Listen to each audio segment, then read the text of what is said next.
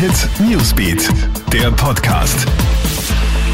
Hallo zum Newsbeat Podcast. Begrüßt dich Gilbert Stadelbauer.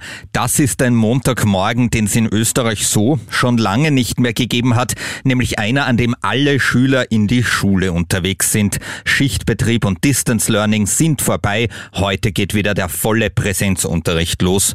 Dreimal in der Woche wird an den Schulen Corona getestet. Für ein negatives Ergebnis gibt's dann ein Pickel in einen Pass, der dann ab Mittwoch auch als Eintrittstest für Sportverein Gastro und Co. gilt.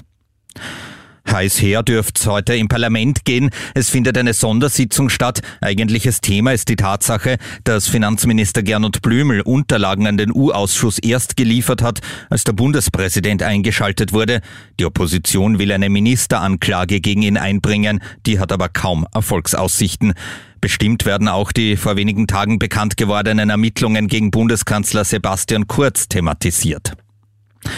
Das musste ja erst einmal passieren. In Wien wird am Wochenende einer 40-Jährigen das Auto gestohlen. Am nächsten Tag fährt ihr Sohn die äußere Maria-Hilfer-Straße entlang und entdeckt in der Kolonne vor sich das gestohlene Auto. Er fährt vor, blockiert die Straße und ruft die Polizei.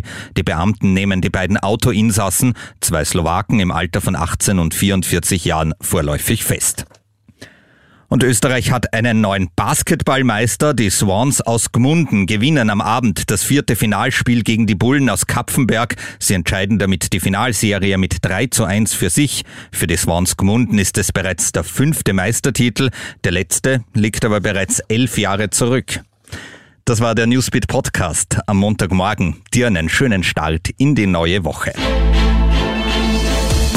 Krone Hit Newsbeat, der Podcast.